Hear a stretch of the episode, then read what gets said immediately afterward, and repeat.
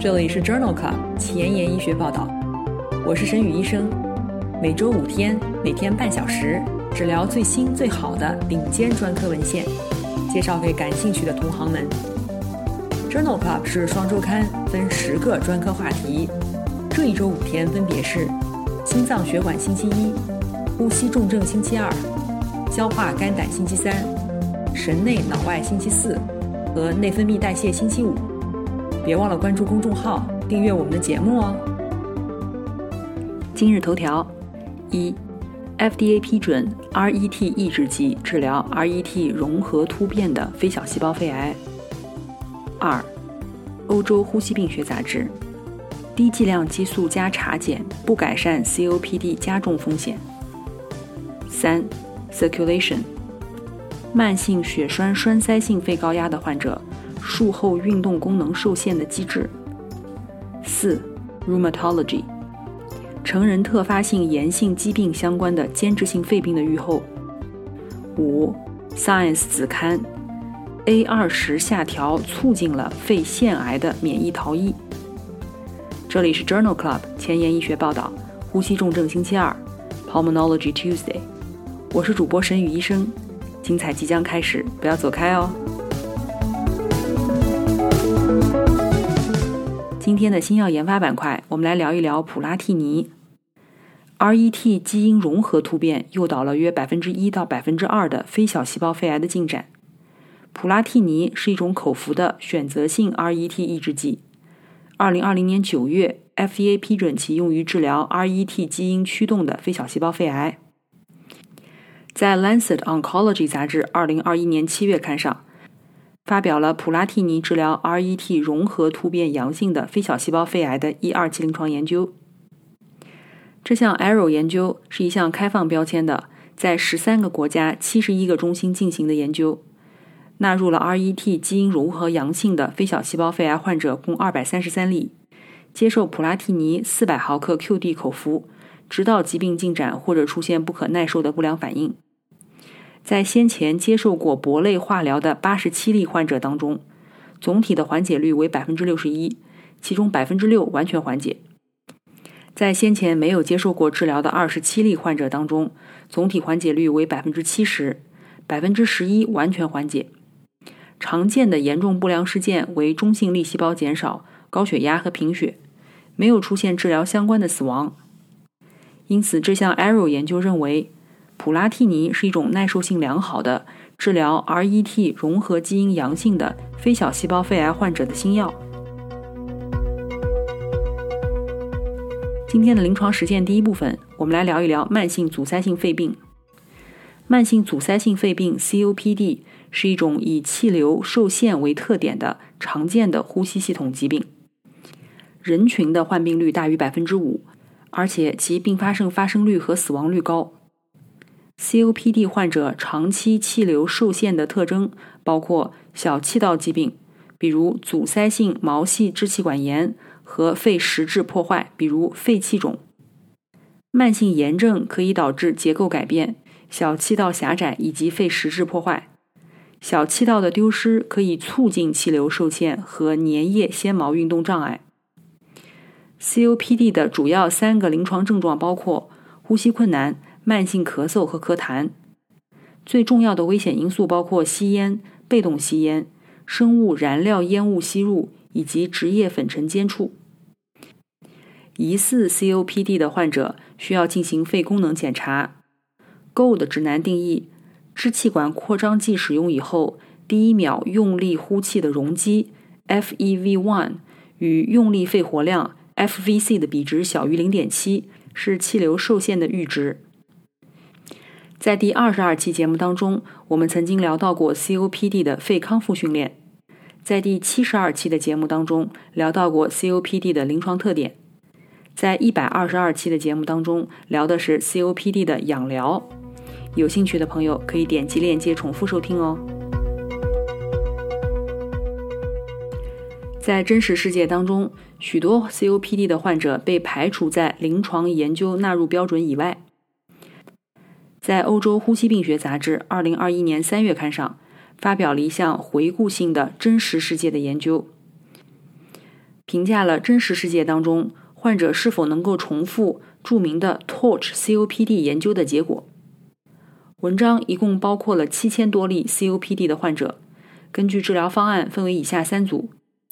一、对照组不使用丙酸氟替卡因或者是沙美特罗；第二组是单药治疗组，单纯使用沙美特罗；第三组是联合治疗组。联合丙酸氟替卡因以及沙美特罗治疗。联合治疗组与沙美特罗单药治疗组的疾病恶化比例，在 TORCH 研究当中为0.88，真实世界为0.85，没有统计学差异。但是，联合治疗组与对照组相比，疾病恶化的比率，TORCH 研究和真实世界存在显著的差异，分别为1.3和0.75。此外，联合治疗组与沙美特罗单药治疗组的死亡和肺炎发生的比率，TORCH 研究和真实世界都十分相似。因此，这一项真实世界的研究认为，丙酸氟替卡松联合沙美特罗与沙美特罗单药治疗时的相对疗效与 TORCH 研究是基本一致的。但是，联合治疗组与对照组却无法重复 TORCH 研究的结果。应对于真实世界当中被临床研究排除在外的群体进行分析，为 COPD 治疗决策提供更贴近临床的指导。目前，个体治疗方案在很大程度上是根据前一年 COPD 急性加重的频率来制定的。同样是在欧洲呼吸病学杂志2021年2月刊上。发表了一项 Eclipse 研究和 Spiralmix 研究的事后分析，目的是讨论是否应该使用前一年 COPD 急性加重的次数来指导治疗。文章发现，虽然两个队列当中个体的 AECOPD 发病次数是相对稳定的，但是个别患者每年都有显著的变化。对于每年事件介于0.8到3.1次的患者而言，仅出于随机性，患者每年加重的频率变化就会超过百分之三十；而对于每年加重次数在一点二次到二点二次的患者而言，频率的随机变化在百分之四十五以上。因此，作者认为，虽然 AECOPD 的发病次数是稳定的，但是个体发作次数的随机变化并不稳定。因此，单纯使用上一年的数据制定治疗方案的策略应该受到质疑。当然，仍然需要评估使用多长时间的病史或者多变量预测模型来指导治疗更加准确。目前，在许多中低收入的国家当中，糖皮质激素和茶碱因为价格低廉，仍然被广泛使用于 COPD 急性加重的患者。在欧洲呼吸病学杂志2021年7月刊上发表了一项 TASKS 研究。这一项多中心的随机双盲安慰剂对照研究，纳入了一千两百多例症状性的中度到极重度 COPD 患者，目的是比较安慰剂治疗、小剂量茶碱或者是小剂量茶碱联合强地松持续干预的情况下，是否可以改善 COPD 的恶化率。研究一共持续了四十八周，约四分之三为男性，平均年龄六十四岁。平均的第一秒用力呼气量一点一升。这项研究发现，三种治疗方案的年恶化率并没有统计学差异。茶碱加激素组为零点八九，茶碱组为零点八六，安慰剂组为一点零。而且在患者住院率、平均第一秒用力呼气量、圣乔治呼吸问卷评分以及 COPD 测试评分等次要结果当中，治疗组之间也没有统计学差异。严重不良事件组间也十分相似，因此这项 TASKS 研究认为，与安慰剂相比，小剂量的茶碱联合或者不联合强地松都不会降低 COPD 的恶化率或者其他次要重点。今天分享的最后一篇文章是一篇系统回顾，发表在美国呼吸与重症医学杂志2021年3月刊上。药物治疗可以改善 COPD 患者的健康状况、恶化率和症状，但是是否可以改善 COPD 患者第一秒用力呼气量的下降，仍然有争议。这篇文章对于安慰剂对照的药理学实验进行了系统回顾，目的是评价药物是否能够缓解第一秒用力呼气量下降的问题。文章一共纳入了九项研究，三万多例患者的数据。经过分析以后，作者发现，与安慰剂相比，积极治疗组每年的下降率减少五毫升，而且在同一个研究当中，积极治疗组和安慰剂组组间的相对差异，与患者健康状况及加重率的变化结果是一致的。因此，这项系统回顾认为。COPD 的药物治疗是可以改善肺功能下降率的。工作太忙，时间碎片化，每天半小时听我的播客，获取最新最好的临床研究。深感公众号内容太多太杂，质量参差不齐吗？每周五天看我的微信公众号，获取最好最新的临床研究。Journal Club 前沿医学报道。拉近科研和临床的距离。今天临床实践的第二部分，我们来聊一聊肺动脉高压。肺高压的特征是肺动脉压升高，静息状态时平均大于二十毫米汞柱，肺血管阻力 PV2 大于三五得单位。WHO 将肺高压分为五型：一型肺动脉高压，也就是我们平常说的。Pulmonary arterial hypertension（PAH），二型为左心疾病导致的肺高压，三型为慢性肺病或者低氧血症导致的肺高压，四型为动脉阻塞导致的肺高压，五型是多种因素机制导致的肺高压。肺动脉高压特指一型肺高压，包括特发性肺动脉高压、遗传性肺动脉高压。肺小动脉病变所导致的肺动脉高压，比如结缔组织病、HIV 感染、门静脉高压、先天性心脏病、血吸虫病或某些药物导致的。由于晚期肺高压治疗效果很差，建议早发现早治疗。除了针对基础疾病治疗以外，可以应用的药物目前包括前列环素通路激动剂，比如依前列醇、曲前列地尔。伊洛前列素、塞勒西帕。第二类包括内皮素受体拮抗剂，比如波生坦、马西替坦、安利生坦。第三类是五型磷酸二酯酶抑制剂，也就是 PDE5 抑制剂，这其中包括西地那非、他达那非、伐地那非。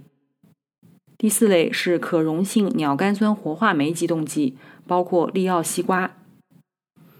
如果血管反应实验呈阳性，则可以选用二氢吡啶或者是低尔硫卓类的钙通道阻滞剂。对于重度症状性肺动脉高压患者，可以采用右向左分流的房间隔造口术。双肺移植或者心肺移植是特定患者最后的有效治疗手段。慢性血栓栓塞性肺高压是一类特殊的肺动脉高压患者，他们的治疗原则略有不同。首先需要推荐终身抗凝，并且需要积极的评估是否有肺血栓动脉内膜切除术的指征，因为外科手术是唯一有可能治愈慢性血栓栓塞性肺高压的手段。在既往的节目当中，我们曾经聊到过肺高压的临床特点和治疗，分别是在第八十二期和一百四十二期呼吸重症星期二节目当中。有兴趣的朋友可以点击链接重复收听哦。今天分享的前面两篇文章讨论的都是结缔组织病相关的肺动脉高压。第一篇文章 Detect 研究发表在《欧洲呼吸病学杂志》二零二一年七月刊上。肺动脉高压是系统性硬化的严重并发症之一。这篇文章的目的是开发血液学的生物标志物，以早期发现并诊断肺动脉高压。该研究纳入了七十七例系统性硬化相关肺动脉高压的患者和八十例不合并有肺动脉高压的系统性硬化患者，使用蛋白组学筛查了三百多个蛋白质，分析确定了一组八种蛋白，包括胶原四、内皮异素、胰岛素样生长因子结合蛋白二和七、基质金属蛋白酶二、神经肽一、N 端前脑利钠肽。以及晚期糖基化终末产物受体。使用这一组蛋白诊断肺动脉高压的敏感性达到百分之六十五，特异性为百分之六十九。因此，作者认为这八个蛋白生物标志物可以用于系统性硬化患者肺动脉高压的早期检测。今天分享的第二篇关于结缔组织病相关的肺动脉高压的文章，是发表在《Arthritis and Rheumatology》关节炎与风湿病杂志二零二一年五月刊上。这项荟萃分析的目的是讨论现代针对肺动脉高压的治疗方案是否也对结缔组织病相关的肺动脉高压有效。文章一共包括了十一项随机对照研究四千多例患者的数据。作者发现。现代的针对肺动脉高压的治疗，可以使肺动脉高压人群的致残致死风险降低百分之三十六，使结缔组织病相关的肺动脉高压患者的致残致死风险也降低了百分之三十六。但是，与所有的肺动脉高压患者相比，结缔组织病相关的肺动脉高压患者的生存率仍然更低，三年的生存率分别为百分之六十二和百分之七十二。二零一零年以后，生存率有所改善，三年的生存率从百分之七十一升高到了百分之七十三。因此，这项荟萃分析认为，当代治疗结缔组织病相关肺动脉高压降低了致残致死风险，但是总体而言，这类患者的死亡风险仍然高于肺动脉高压的患者。这类患者早发现、早治疗是十分必要的。今天分享的第三篇文章讨论的是慢性血栓栓塞性肺动脉高压的患者在手术以后运动功能受限的机制。这一项病例对照研究发表在《Circulation》循环杂志二零二一年六月刊上。运动耐受性差是慢性血栓栓塞性肺动脉高压患者致残的原因。一般认为，发病机制包括通气灌注不匹配、肺血管阻力增加。右心功能障碍等等，肺血栓动脉内膜切除术和肺血管球囊成型术可以显著地改善血流动力学状态，但即使如此，患者的运动能力往往无法恢复到正常水平。这项病例对照研究目的是阐明此类患者在血管介入前后的运动功能受限的原因。研究一共纳入了二十例慢性血栓栓塞性肺动脉高压患者以及二十例健康对照组，进行了心脏磁共振和有创性的血流动力学监测，并且评估了十例肺血栓动脉内膜切除术或者是球囊血管成型术后病理生理的改变。与对照组相比，慢性血栓栓塞性肺动脉高压患者的峰值耗氧量显著降低。分别为百分之五十六和百分之一百一十二，这种差异与心输出量、动脉含氧量、骨骼肌扩散能力和肺扩散能力等多种因素有关。在肺血管手术以后，患者的峰值耗氧量显著升高，从十二点五毫升每公斤每分钟升高到十七点八每毫升每公斤每分钟，但仍然只是同龄人的百分之七十。这可能是因为心输出量和肺扩散能力增加，但是运动峰值耗氧量的变化和骨骼肌扩散能力没有变化。因此，作者认为，慢性血栓栓塞性肺动脉高压的患者在氧气使用中所有的步骤都明显受损，从而导致了运动能力显著下降。肺血管干预只能部分的纠正氧传输的过程。仍然需要额外的治疗，提高运动能力。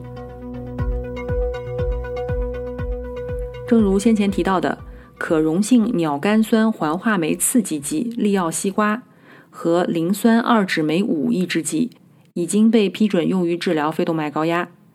它们的药理作用是通过不同的机制作用于同一途径。在《Lancet 呼吸病学》子刊二零二一年六月刊上发表了一项 Replace 研究。目的是评价对于磷酸二酯酶五抑制剂治疗效果不佳的肺动脉高压患者，换用利奥西瓜还是继续使用此类药物维持治疗效果更好。这是一项多国多中心的开放标签随机对照研究，入组二百二十例患者，随机被分配至磷酸二酯酶五抑制剂持续治疗组，或者是利奥西瓜组，随访二十四周。利奥西瓜组有百分之四十一的患者病情缓解，而维持治疗组仅为百分之二十，优势比达二点七八。利奥西瓜组有一例患者因为肺动脉高压恶化而住院。磷酸二酯酶五抑制剂维持治疗组有十例。两组治疗以后，最常见的不良事件包括低血压、头痛、消化不良、咳嗽、上呼吸道感染。在研究期间，磷酸二酯酶五抑制剂持续治疗组有四例患者死亡。因此，这项 REPLACE 研究认为，虽然这两类药物都是通过一氧化氮可溶性鸟苷酸环化酶环鸟苷单磷酸途径起效的，但是。对于磷酸二酯酶五抑制剂治疗效果不佳的患者而言，换用利奥西瓜仍然可能有额外的获益。今天的交叉学科板块，我们来聊一聊免疫科和呼吸科相交叉的文章。这一项回顾性的研究发表在《Rheumatology》杂志2021年3月刊上。皮肌炎和多发性肌炎都属于特发性炎性疾病。其共同的特点是近端骨骼肌无力，伴有肌肉炎症。这项回顾性的研究讨论了不同临床血清表型的特发性炎性疾病相关的间质性肺炎患者的预后。这项回顾性的分析纳入了七百多例特发性炎性疾病的病例，其中五百人存在间质性肺病。作者发现，根据临床表现，没有疾病的皮肌炎。皮肌炎、多发性肌炎组当中存在间质性肺病的发生率分别为百分之九十二、百分之七十三和百分之五十五。在五十岁以上男性患者当中，出现特发性炎性疾病相关的间质性肺病，则死亡率最高。总体而言，皮肌炎相关的间质性肺炎死亡率高于多发性肌炎。抗合成酶抗体 ASA 阴性的患者。间质性肺病的发生率较低，分别为百分之七十二和百分之九十五。黑色素瘤分化相关蛋白五 （MDA5） 阴性的患者，间质性肺病的发生率也较低，分别为百分之七十二和百分之九十七。而且，MDA5 阴性的患者死亡率也较低。这一项回顾性的研究认为。特发性疾病的患者临床表现和抗体水平与间质性肺病的患病率和预后显著相关。今天的前沿医学板块，我们来聊一聊 A 二十下调促进肺腺癌免疫逃逸的基础研究。这项研究发表在《Science》子刊《Science Translational Medicine》二零二一年七月刊上。炎症是众所周知的肺肿瘤发生的驱动因素。肿瘤细胞逃脱严密监控的一种策略，就是减少抗炎蛋白肿瘤坏死因子阿尔法诱导蛋白三 （TNF-AIP3） 的表达。这种蛋白也被称为 A 二十。在肺癌患者和小鼠模型当中，肿瘤细胞内 A 二十的缺失促进了肺部肿瘤新生，而且。CD 八阳性 T 细胞介导的免疫监视水平也下降。在小鼠当中，这种效应完全依赖于细胞对于干扰素伽马信号通路的敏感性增加，这是通过 STAT1 和 PDL1 通路完成的。STAT1 的下游 PDL1 在 A 二十敲除的肺肿瘤当中高表达，因此。免疫检查点抑制剂对于 A 二十敲除的肺肿瘤疗效很好。此外，研究还发现，携带 A 二十功能缺失等位基因的黑色素瘤患者，使用 PDL1 治疗以后生存期更长。因此，这项基础研究认为，A 二十是调节 STAT1 PDL1 轴的主要免疫检查点，可能成为改善免疫治疗疗效的靶点。今天的节目就聊到这里。如果你真心喜欢我的节目，不用给我点赞，现在就去转发分享吧，和我一起把最新最好的临床研究分享给需要的朋友。明天是消化肝胆星期三，精彩继续，不见不散哦。